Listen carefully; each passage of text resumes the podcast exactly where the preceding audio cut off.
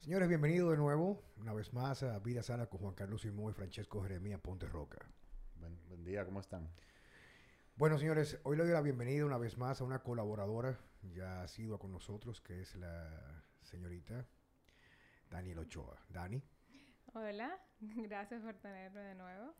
Fíjate, la idea es mantener lo que seguimos haciendo de forma continua, que es un programa que aparte de ser como una cruzada de despertar conciencia, es dar información donde las personas comienzan a entender cuáles serían las bases necesarias de hacer cambios en nuestra vida para lograr una independencia de un sistema que nos quiere sometido en enfermedades, vivir a medias, una, una mera coexistencia y no plenitud de vida. Es mucho más complejo de allá porque el primer paso, yo siempre digo, para cambiar el cuerpo es cambiar la forma de pensar. o escucha esto, Checo. Por ejemplo, en estos días yo tenía una consulta, creo que el domingo pasado, y la joven a última hora el domingo me mandó a cancelar la consulta porque yo pido una analítica. Pero ella lo que hizo fue que llamó a su médico cardiólogo para que le preparara la indicación. Él le preguntó que para qué ella quería todas esas analíticas. Y ella dice, bueno, para hacer la dieta de Decimo Diet o consultarme con Juan Carlos Simó para hacer una dieta de eliminación porque ella es ya diabética y tiene ya ciertas condiciones de síndrome metabólico que se manifiestan con trastornos cardiovasculares. Y la respuesta del médico fue que él no le iba a hacer esa indicación porque la dieta mía le iba a enfermar. Y le digo yo a ella, bueno, pero tú estabas haciendo mi dieta y te enfermó mi dieta. No. Entonces quiere decir que tú estabas haciendo lo opuesto porque mi dieta de Simon Diet se basa en hacer todo lo contrario de lo que el traditional establishment o el, el establecimiento tradicional clínico te manda hacer para evitar enfermedades. Entonces le digo al final, es una decisión tuya muy particular. Al fin y al cabo, a las personas hay que darle su tiempo para que comiencen a cuestionar. Hay una frase que no sé de quién es checo que dice que las mentes promedio tienen muchas respuestas, pero las mentes un poco, no le llamemos brillantes, porque es un proceso de despertar, tienen preguntas o cuestionamientos. Sí. Entonces, si tú haces lo que todo el mundo hace, porque todo el mundo supuestamente sabe comer, y tú estás enfermo, ¿por qué no caminar en la dirección opuesta de lo que te dicen que tienes que hacer para lograr esto? Entonces, Daniela, te damos la bienvenida. Sabemos que ya todo el mundo, nuestros seguidores te conocen, pero para quienes van a ver este podcast por primera vez de Vida Sana con Juan Carlos Simón y Francesco Jeremía, quiero que por favor te introduzcas y explique qué tú haces y qué tú nos vas a ofertar en el día de hoy a ti y a las personas que nos están escuchando. Perfecto.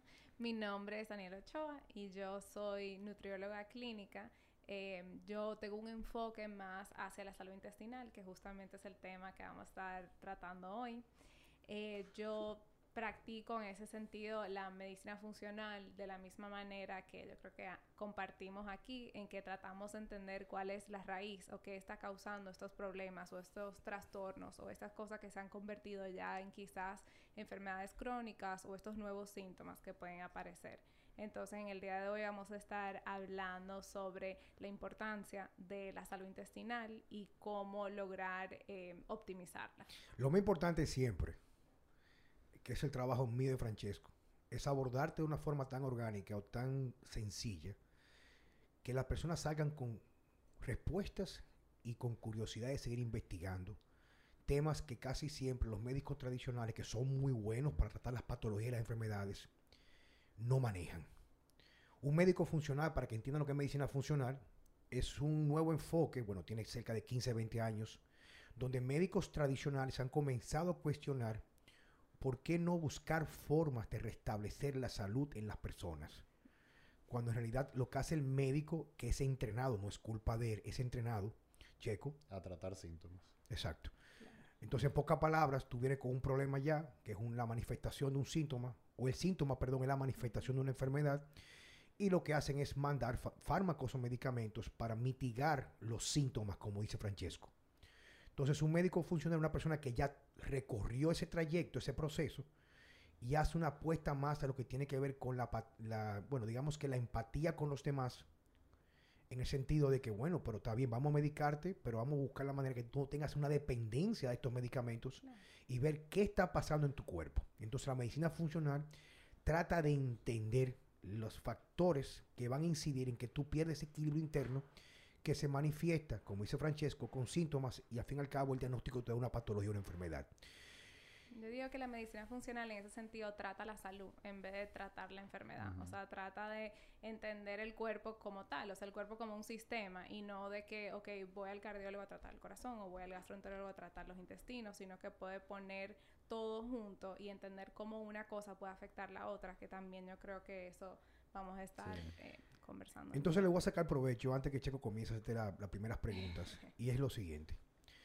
Cualquiera, cualquier dieta, dieta que se enfoque en que los seres humanos volvamos a comer lo más similar a como comíamos en el proceso que nos formó evolutivo. evolutivo es una dieta de eliminación. O sea, es eliminar o restringir el consumo de alimentos que pasan por un proceso, como tal proceso son procesados, usualmente procesos químicos, checo, ¿verdad? Exacto.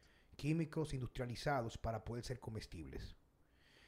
La industria de la comida hoy en día fomenta dentro de un discurso fallido y falso de que estos alimentos son buenos para nosotros, pero son toxinas industriales, veneno industrial. Y cuando elabora una dieta como Decimo Diet o la, la, dieta de Ponte Roca de Francesco, va basada básicamente no en qué comer, sino en qué eliminar. Tienes que evitar esto y aquello. Yo mantengo en mi discurso que la primera frontera o el primer punto para tratar de abordar en cualquier enfoque nutricional, clínico, dietista o dietético, perdón, es reparación del intestino. Entonces sabemos que hay dos condiciones que son la principal causante de trastornos, que vamos a hablar, tú nos vas a ayudar a abordar ese tema. Y vienen las siguientes preguntas. No, básicamente lo mismo que, que tú estás mencionando. Y aparte a, a, la industria en sí, también la medicina tradicional, eh, pasa lo, más o menos lo que tú acabas de contar que cuando tú hablas de eliminar ciertas cosas, te dicen, no, pero ese, ese approach nutricional no es bueno, porque todo en moderación se puede comer y eso es algo que no es verdad. Simplemente porque algo sea comestible no quiere decir que, que te vaya a hacer bien.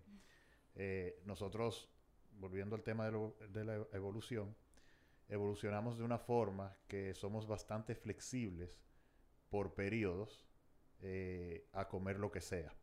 O sea, logramos sobrevivir casi con lo que sea. Pero de que uno logre sobrevivir comiendo casi cualquier cosa, eh, no quiere decir que a la, al mediano y largo plazo eso sea beneficioso o lo óptimo para la salud. O sea que tenemos una gran capacidad de adaptación. Exacto, hay animales. Somos, somos omnívoros. Hay, hay, animales que tú le das eh, cualquier cosa que está fuera de su alimentación natural y se enferman y mueren rápido. El ser humano no. El, ser humano puede pasar décadas, que, que, es lo que pasa en la sociedad moderna, desde que tú naces, que te meten una fórmula, y tú te pasas prácticamente toda tu vida comiendo comida artificial que genéticamente y evolutivamente no es lo que tú necesitas. Y el cuerpo más o menos logra seguir hacia adelante, pero no lo hace de una forma óptima. Y ahí empiezan a venir problemas, problemas. Que yo entiendo que en cada eh, generación se van eh, multiplicando. Porque entonces ya yo vengo de, de, de, una descendencia de, personas mal alimentadas. O sea que ya yo nací con un, con un hándicap y mis hijos... Con, si, con, con, un factor limitante, ¿verdad? Exacto. Y entonces si yo sigo el mismo modelo, mis hijos también y cada generación va a ser peor. Hay un artículo para que tú abordes ya el tema, para que vayan entendiendo. Eso lo vas a definir tú ahora mismo, que es la microbiota intestinal. Escucha esto. Hay un artículo, inclusive yo se lo envié a mi colega, el alemán Wolfgang Onsol, a Wolfgang. Eh, creo que fue la BBC de Londres, no sé quién fue que lo publicó, de un periodista que se fue por un periodo de dos o tres semanas a investigar las costumbres de una de las pocas eh, tribus que aún se mantienen completamente eh, sus costumbres intocables por la modernidad. Eso es en África, no sé en qué parte, pero en el artículo está detallado. La pena fue que no me, no, no me ilustré bien o lo leí antes de venir para acá. Pero de forma general lo que pasó fue lo siguiente. Estas personas que viven en condiciones, me refiero completamente naturales, no en el cautiverio que estamos impuestos nosotros los seres humanos, tanta comodidad. Él se pasó tres semanas haciendo lo mismo que ellos hacían. Escucha esto. Y básicamente la tribu, en lo que tenía que ver con las condiciones de higiene para la modernidad, no era nada higiénica. Inclusive hacían su, a veces, muchas veces, sus necesidades fisiológicas como orinar y, y defecar, lo hacían cerca donde dormían. O sea, eran unas, unas pequeñas cabañas, dormían en el suelo y salían y a veces orinaban ahí mismo. Entonces era descalzo y la alimentación se basaba en dos cosas. Lo que era algo constante era que comían mucha proteína al final del día porque se pasaban el día entero cazando, regresaban y preparaban la comida al final de la tarde y comían proteínas en la noche, asados o estofados, hervidos. Y en el día, para poder aguantar el día, comían algunos, algunas frutillas que eran como unas frutas del bosque, unas moras o no sé si eran arándanos, y algunas veces de forma aleatoria algunos tubérculos hervidos. Comían eso como una forma de tener algo para aguantar, pero sus bases de su alimentación era ese tipo de comida. Y lo que el tipo experimentó fue un cambio radical porque se hizo algunas pruebas clínicas en su macro, eh, eh, macrobiota intestinal.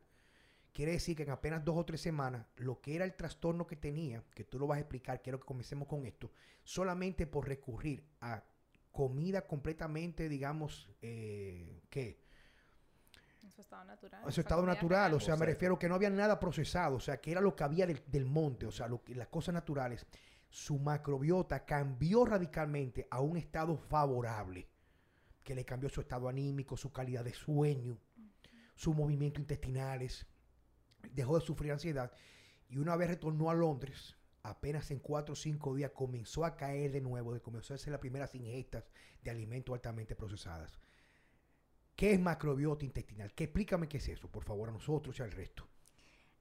Trillones de bacterias a nivel, digamos que de los intestinos, que digamos que eso se reconoce como la macrobiota o la microbioma.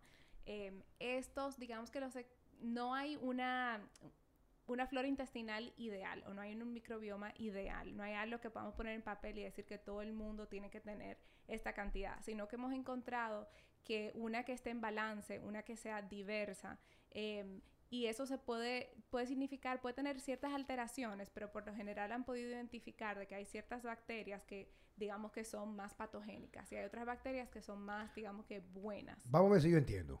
Ok. Quiere decir que así como hay microbios ahora mismo en la mesa aquí y en todo lo que está alrededor nuestro, en nuestro intestino viven. Sí. Somos, más bacterias que humanos. O sea, son, hay trillones de bacterias ahí presentes. Hay parásitos, hay hongos, hay bacterias. O sea, que están todo el tiempo con nosotros ahí. Sí. El tema es que estén en ese balance, que no vayamos a sobrealimentar estas que pueden tener un efecto inflamatorio en el cuerpo. Que queramos tener, digamos que menos cantidad de estas que hemos podido identificar que pueden ser patogénicas. Per- perdón, pero que me imagino que aún así tienen sus, sus funciones. Por- porque generalmente en el cuerpo nunca hay nada totalmente malo, sino malo si... si- Eso es relativo, Sí, ¿verdad? exacto, Eh, exactamente. O sea, cuando hablamos, por ejemplo, ya abordando el tema de la disbiosis, eso se reconoce como ese desbalance en la flora intestinal. Y puede ser disbiosis, generalmente cuando eh, pensamos en ese tema, pensamos en esas bacterias patogénicas, pero también pueden ser disbiosis por sobrecrecimiento de bacteria, incluso bacteria buena, por así ponerlo. Entonces, por eso siempre es tener pen- pensar en tener ese balance, o sea, que estén ahí presentes, pero que no haya un sobrecrecimiento ni de una ni de otra. Vamos a ver.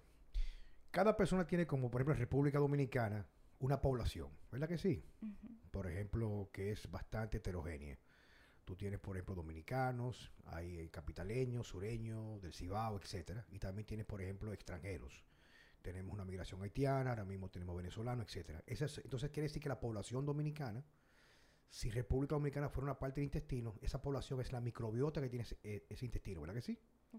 Entonces, tú estás explicando que es importante mantener un balance.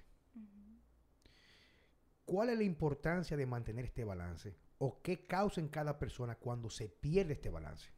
Bueno, así como mencionabas de esa persona en el artículo que tuvo la experiencia, digamos que se permitió ese espacio de sentirse o de limpiar, de en realidad optimizar su flora intestinal y luego reintrodujo estos alimentos. Fíjate que cuando hizo ese, eh, cuando hizo esa, digamos que dieta eliminatoria por ese periodo de tiempo, si así queremos llamarlo, la ansiedad ya era algo del pasado, ya mejoró su sueño, ya mejoró la digestión. Entonces yo digo que muchas veces lo que eh, pase en los intestinos no se quede en los intestinos. Que muchas veces las personas piensan de que si yo voy al baño todos los días o si yo no, o sea, yo puedo comerme una piedra y yo estoy perfectamente bien, entonces yo no tengo nada en los intestinos. Pero puede que a ti se te manifieste con ansiedad y depresión, puede que a otra persona se le manifieste como trastornos de sueño y que a la próxima entonces sí se le hinche la barriga y tenga constipación crónica o tenga diarrea crónica. O sea, no necesariamente tienen que ser em, síntomas del sistema gastrointestinal para tener em, un trastorno a nivel del microbioma. Eh, vamos a decir, en, términos prácticos, eh, para la gente que no escucha, ¿cuáles son los principales factores que van a incidir negativamente? Los, digamos que la dieta de eliminación es primordial. o sea, cuando hablamos... perdón, eh, o sea, ¿cuáles son los factores que inciden negativamente? Negativamente, bueno, los ¿qué hace la persona? Sí, mira, Exacto. lo que nosotros queremos que, por ejemplo, Jan que está aquí con nosotros y su colega que está con nosotros aquí, ¿cuáles son los factores que cada persona tiene de hábito diario que rompe lo ideal cuando venimos a hablar de la salud o la integridad intestinal? ¿Cuáles son esos factores? Consumir los aceites inflamatorios, consumir... ¿Cuáles son esos? Eh, el aceite de soya, el aceite de maíz, el aceite de girasol, los aceites vegetales. canola, especialmente, ¿verdad? Exacto. Em, puede ser también los carbohidratos refinados, o sea, la harina, el pan, sus derivados, los dulces, todos estos alimentos ultraprocesados de lo que conversamos. Tiene, que estar la gente revolcándose por ahí, porque se pone a pensar todo lo, todo lo que se come en la mañana en el día de hoy, lo que come todos los días. Todo lo que venga, yo digo que como una, para simplificarnos la vida en ese sentido, entonces ir hacia más los alimentos reales, o sea, nada que venga preempacado, nada que tenga una lista de ingredientes de de aquí hasta aquí que no reconozcas o que no puedas encontrar en tu cocina. En pocas palabras, no importa lo que diga la etiqueta, si tiene una etiqueta no es ideal. Exactamente. Ok. Hay un, ¿Cómo que tú dices, Francesco? Que el alimento que es que su único ingrediente es ese mismo alimento, es el más idóneo, ¿verdad exacto, que sí? Exacto, o sea, la, la, los mejores alimentos son un solo ingrediente. O sea, Lo que no carne, es carne. La etiqueta, carne, carne, vegetales, vegetal, que sé yo cuánto, O sea, tú no necesitas saber, tener una etiqueta que diga yuca para tú saber que es una yuca, o una etiqueta que diga carne para tú saber que Pero una vez está empacado, puede ser que en ese proceso de empaque le haya agregado otras cosas adicionales para que se conserve en el tiempo, para darle mejor sabor, y esas son las cosas que vienen a causar ese trastorno. ¿Verdad que sí? Entonces... Eso es en cuanto a la comida, pero también yo creo que de vuelta a lo que hablamos del cuerpo como un sistema, no es solamente la comida, pero también el ejercicio, o sea, puede ser el sobreentrenamiento en este caso, puede ser los trastornos del sueño, el mal dormir es un proceso inflamatorio que también puede afectar la flora intestinal. O digamos que dormir es desinflamatorio. Exacto. Y cuando no dormimos incrementamos la inflamación, ¿verdad que sí? Exactamente. Ok. Okay. tengo entendido que también los edulcorantes artificiales tienen un efecto. Sí, de nuevo, o sea, él solo categorizará dentro de ese esquema de, de los alimentos procesados, pero sí, los edulcorantes eh, pueden tener también, depende de, cuáles sean y depende de qué tan sensible sea la persona. Tengo entendido que la sucralosa, lo que se conoce como la marca de la, de la Splenda, es el peor de todos. Yo tengo inclusive un video que me, envió el doctor Jorge García temprano en la mañana en el día de hoy, que están entrevistando a dos mujeres completamente con obesidad mórbida, o sea, creo que pesan 400 y pico de libras. Y lo que tienen en común las dos es lo siguiente, escucha esto, papa.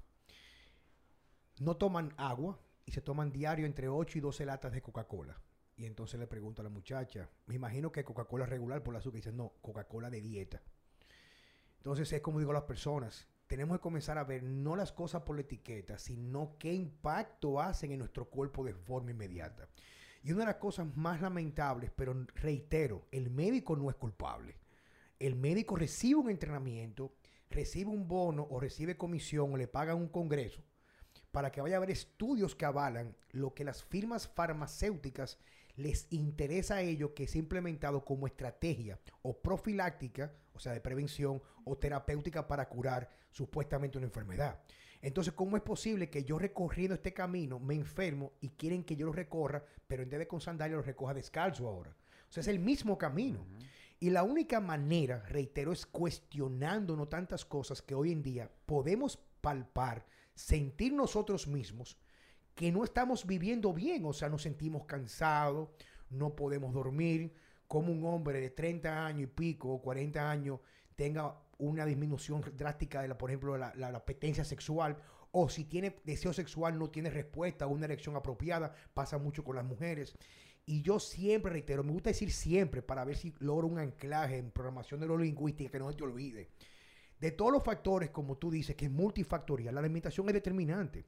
A lo mejor tú no puedes tener un control de dónde tú estás viviendo. A lo mejor tú vives en una ciudad como la nuestra, llena de estúpidos, que todavía andan con mascarilla por ahí, la clase media. Con dos, ahora andan con dos. Cuando, cuando la gente en los barrios nunca han hecho cuarentena. Ni, o sea, eso a mí me molesta.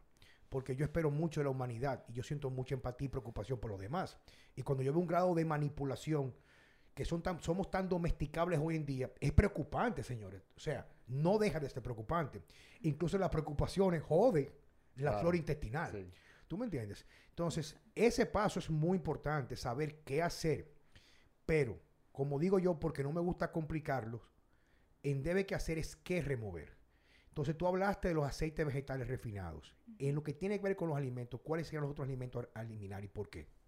Hablamos de la harina y el pan y sus derivados. ¿Qué tiene la harina, el pan y los derivados que hace daño al cuerpo? El gluten, aunque sea una persona que no sea celíaca, que no tenga, digamos que en esa prueba no salga con ninguna intolerancia al gluten, sí se ha demostrado a través de los estudios que hacen que tiene el gluten tiene un efecto, digamos que no favorecedor en cuanto a cambiar esa flora intestinal cuando lo consumimos, aun cuando no tengas intolerancia, aun cuando no tengas sensibilidad a él. Entonces, si es una persona que de por sí estamos tratando, estamos tratando de optimizar esa flora intestinal, el gluten sería algo que definitivamente quisiera remover, aunque sea por un tiempo de la, eh, de la dieta. De ese proceso para reparar el intestino. Exactamente. Hay quienes también no responden bien a los lácteos. Eh, específicamente, de nuevo, vamos a, no es lo mismo quizás los lácteos que vienen en su forma, digamos que un queso que no haya sido pasteurizado, que sepas de dónde viene la leche, que a que compres un queso, digamos que eh, ese craft singles, que ya ni se le puede llamar queso. o sea, es Eso es, puro- puro- eso es casi plástico. Exacto. Eso. O sea, yo creo que ya no le pueden llamar queso, porque no cae en la categoría del queso. y la gente lo consume con mucha frecuencia. Entonces son esas cosas que de nuevo, digamos que para simplificarlo y dentro de una dieta de eliminación, tratamos de eh, entender cuáles son las cosas que pueden causar este cambio no favorable o cuáles son las cosas que pueden estar eh, causando este desbalance. Entonces dentro de eso serían los aceites que hemos conversado, el gluten, los lácteos. Eh, yo también estoy de acuerdo con Endacimo Diet que también eliminan los granos y las legumbres.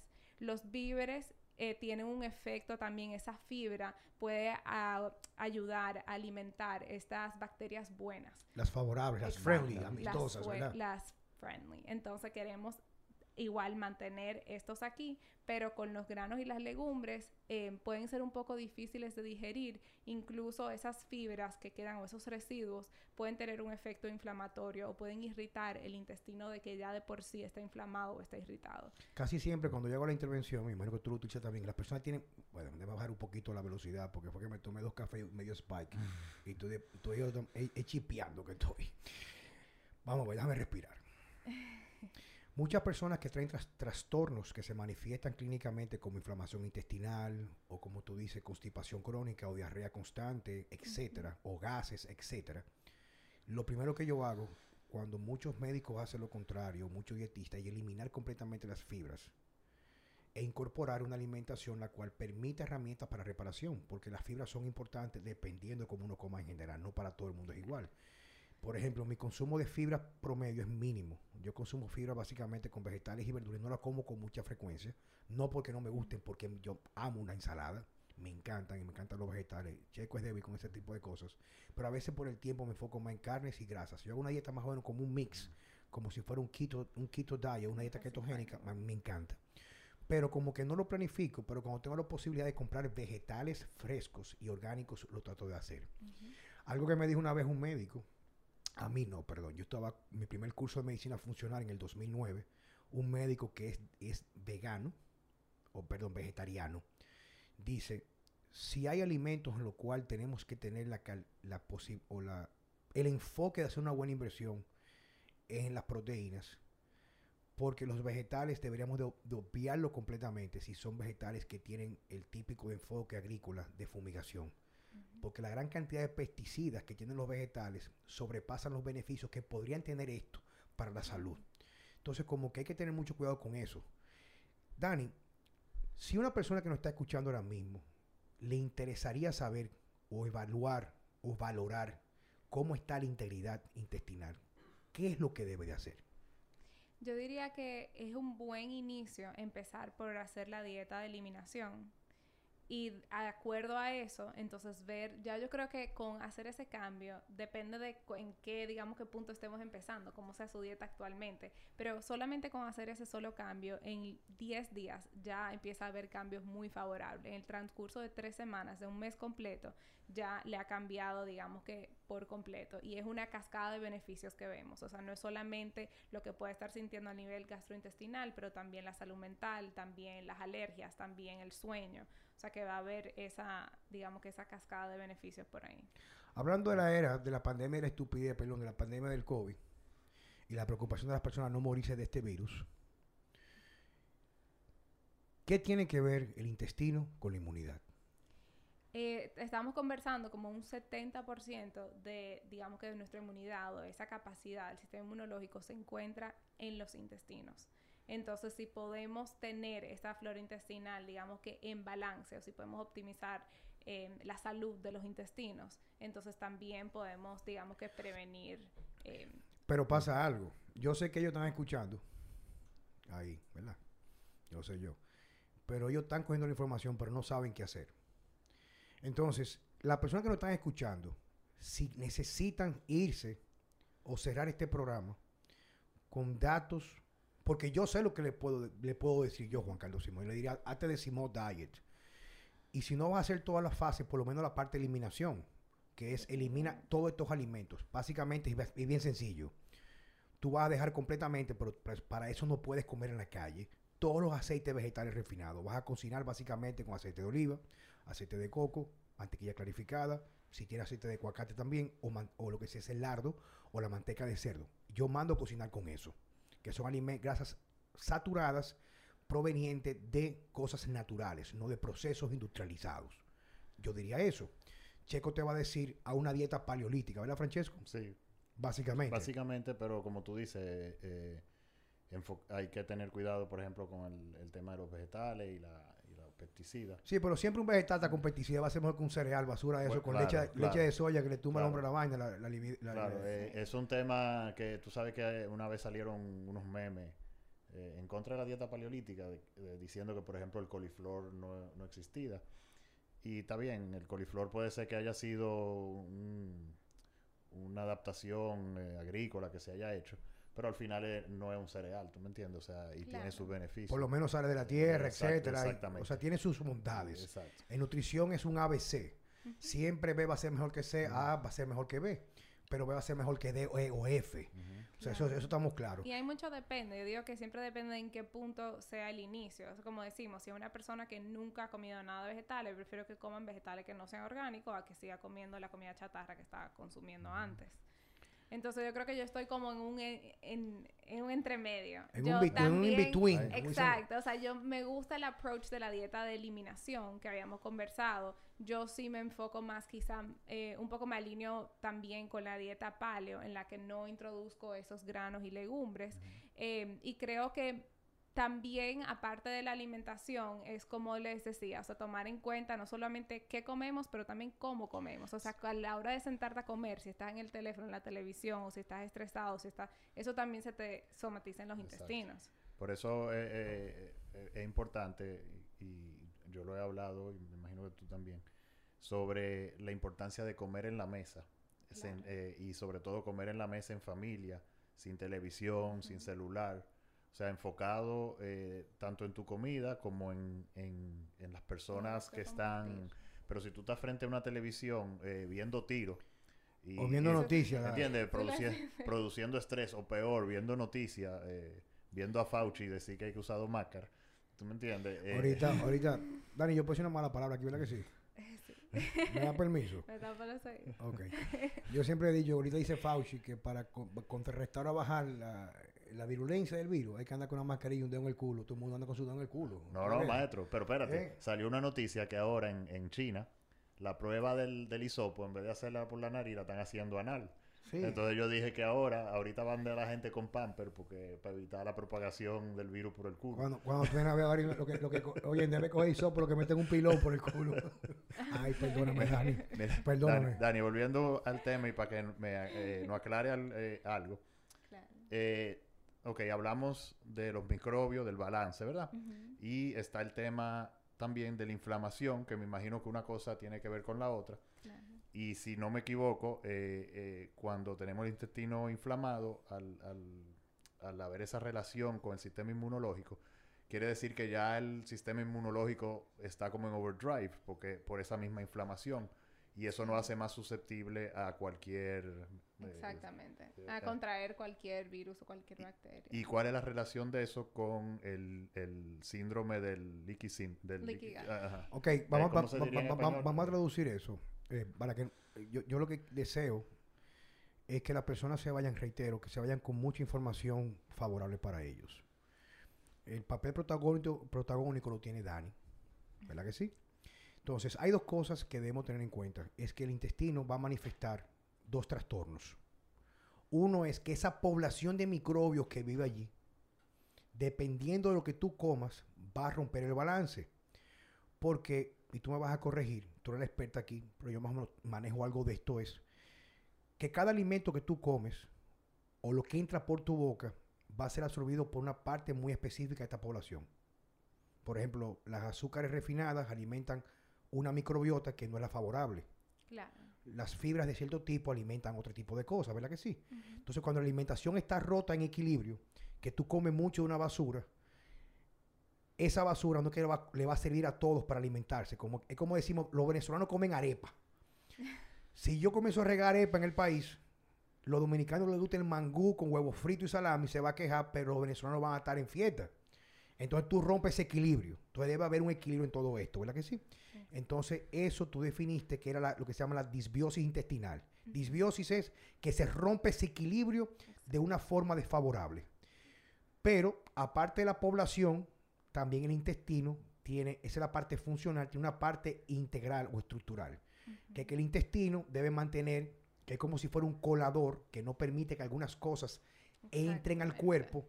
Hay alimentos o cosas que uno puede hacer que rompe esa barrera y hay cosas que pueden penetrar a nuestro cuerpo, que usualmente lo que conlleva una respuesta de defensa o inmunitaria desfavorable, y eso se llama síndrome de intestino que permea. Es como para que lo vayan entendiendo. Si yo cojo un moquitero para pescar camarón en el río, pero yo le hago hoyo al moquitero, no voy a agarrar camarones, se van a pasar de aquel lado de la corriente. Y una de las funciones del intestino es que sea un moquitero que no tenga hoyo. Claro. Entonces, si el mosquitero tiene hoyo, hay cosas que van a pasar, reitero. Entonces, el nombre de esa condición es síndrome de intestino que permea o leaky gut syndrome. Háblame de eso.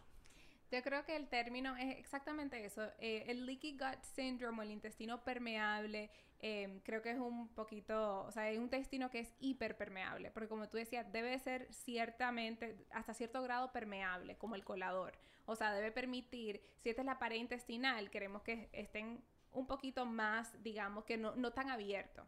Porque queremos que por ahí pasen esos nutrientes que ya el cuerpo ha podido, digamos que absorber y ha podido empacar de una forma en que podemos reconocerlo. Eso sí queremos que pase a la circulación.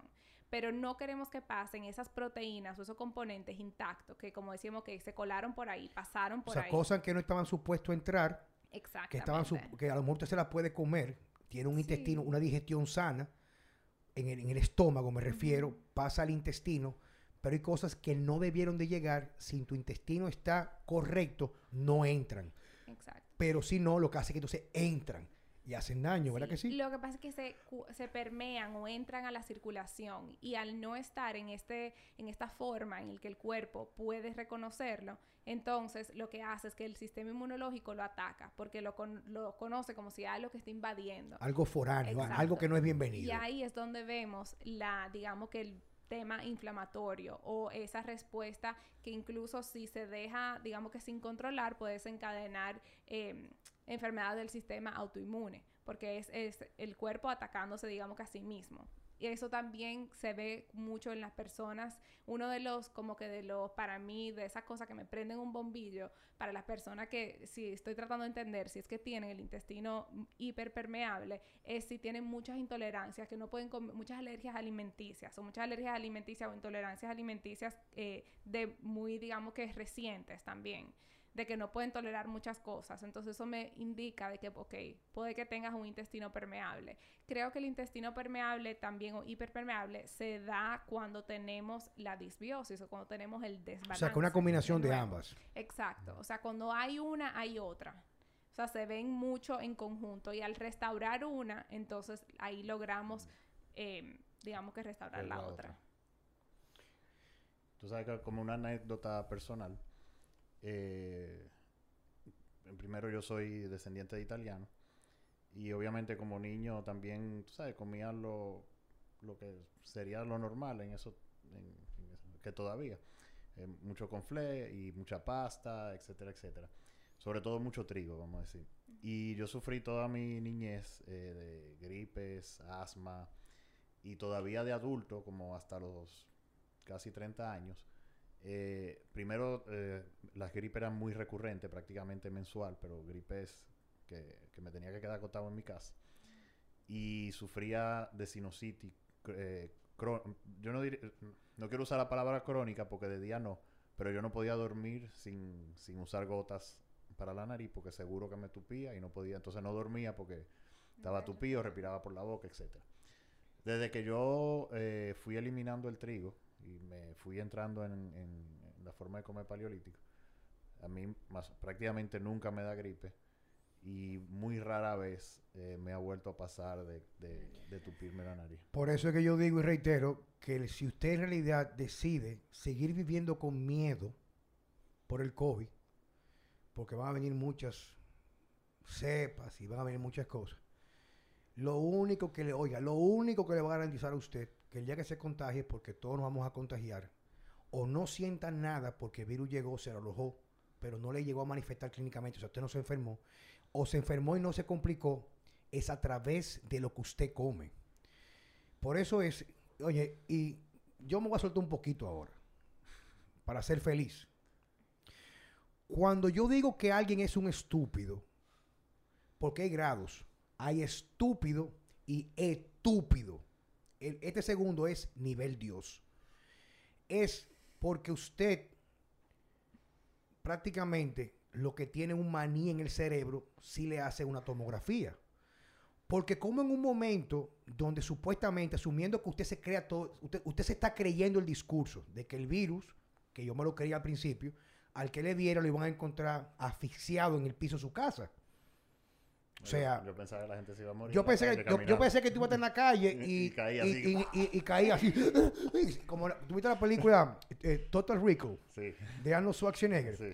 Que estaban en, en, en, Marte y entonces cuando salían, que no los ojos se le brotaban y se asfixiaban y se reventaban. Yo pensé que el virus iba a ser así, te lo juro.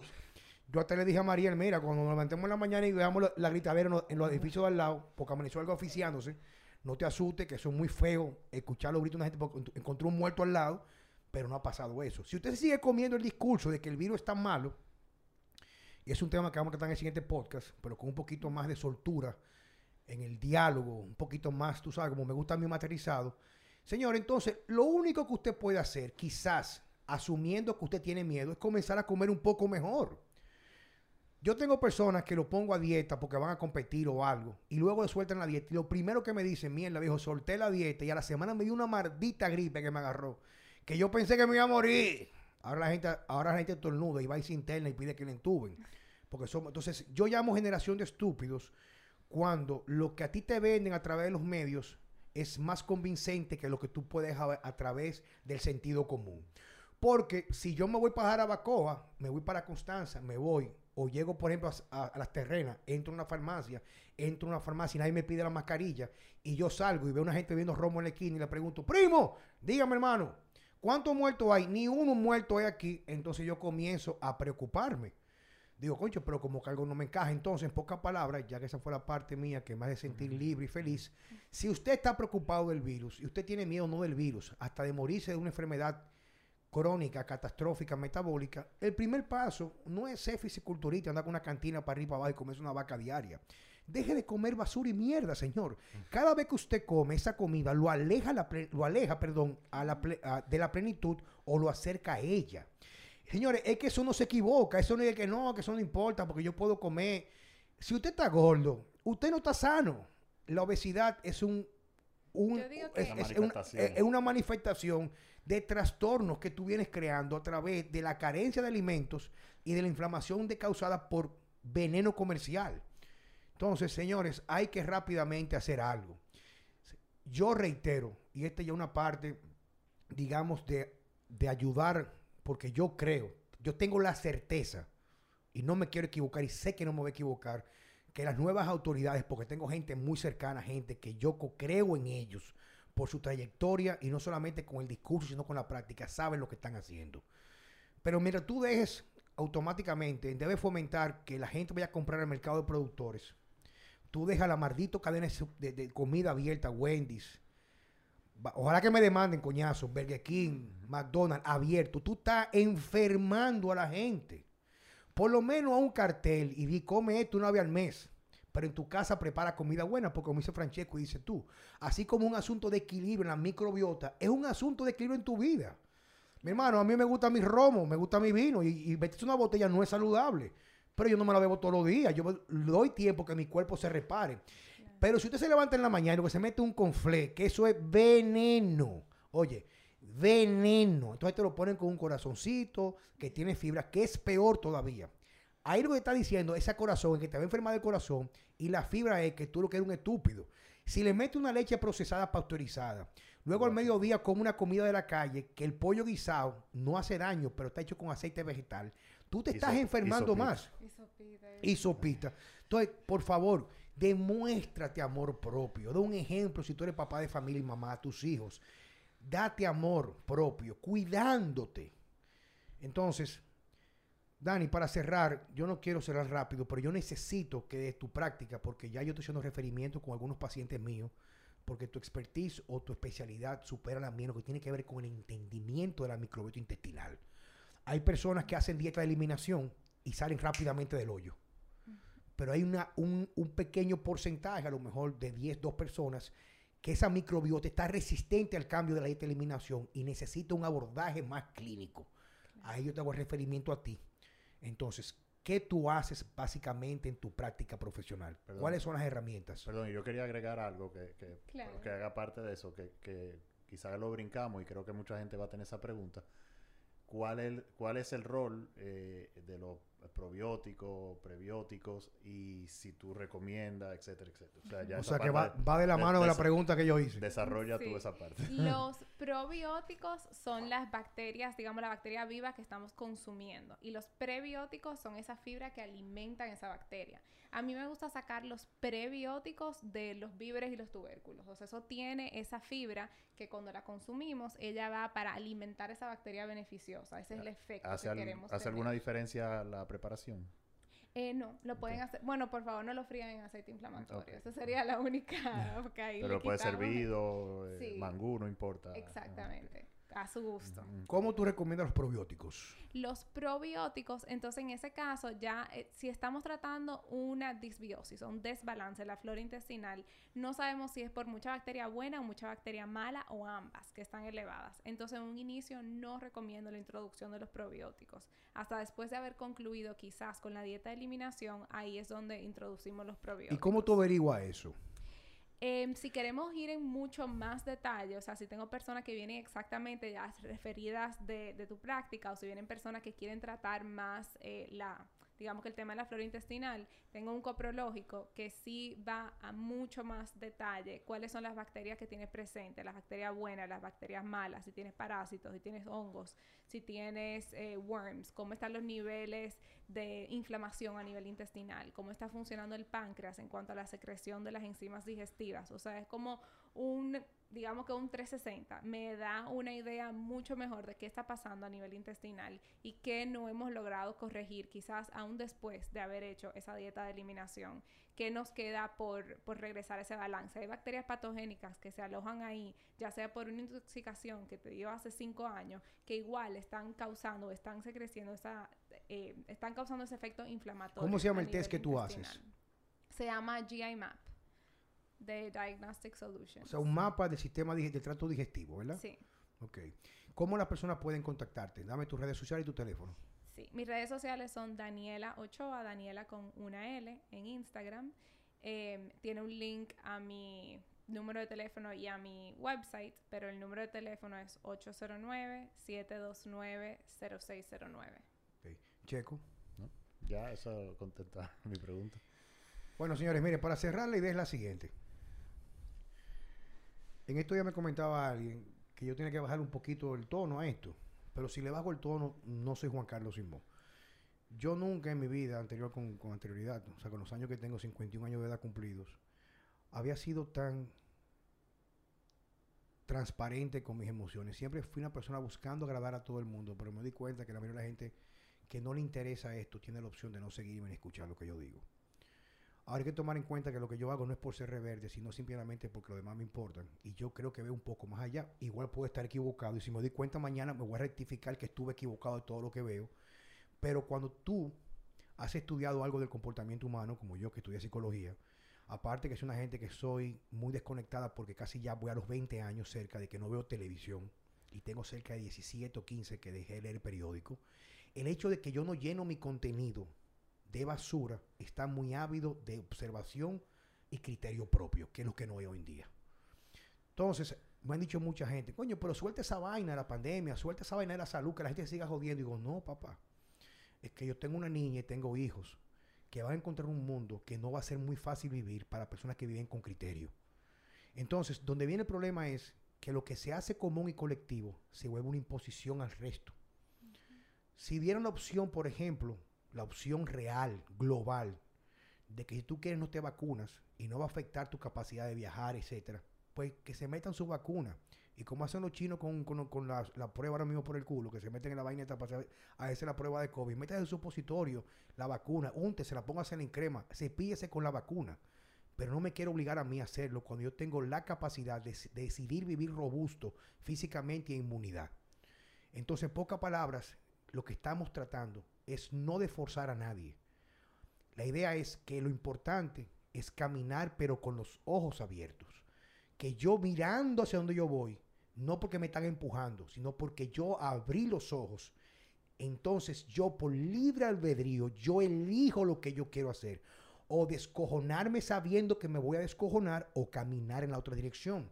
Lo que yo no comparto es cuando tú ves que te manipulan, te empujan, te sodomizan. Es una lobotomía que te hacen y tú sigues caminando viendo cómo te van quitando todos tus derechos fundamentales y aparte de eso nos llevan al borde de la locura con este confinamiento. Corazón, muchas gracias. Gracias, gracias a ustedes. Gracias. Te esperamos pronto en Vida Sana con Juan Carlos Simón y en la compañía siempre mi hermano Francesco Jeremías. esperamos verte pronto en el gym. Hasta mañana. Bye.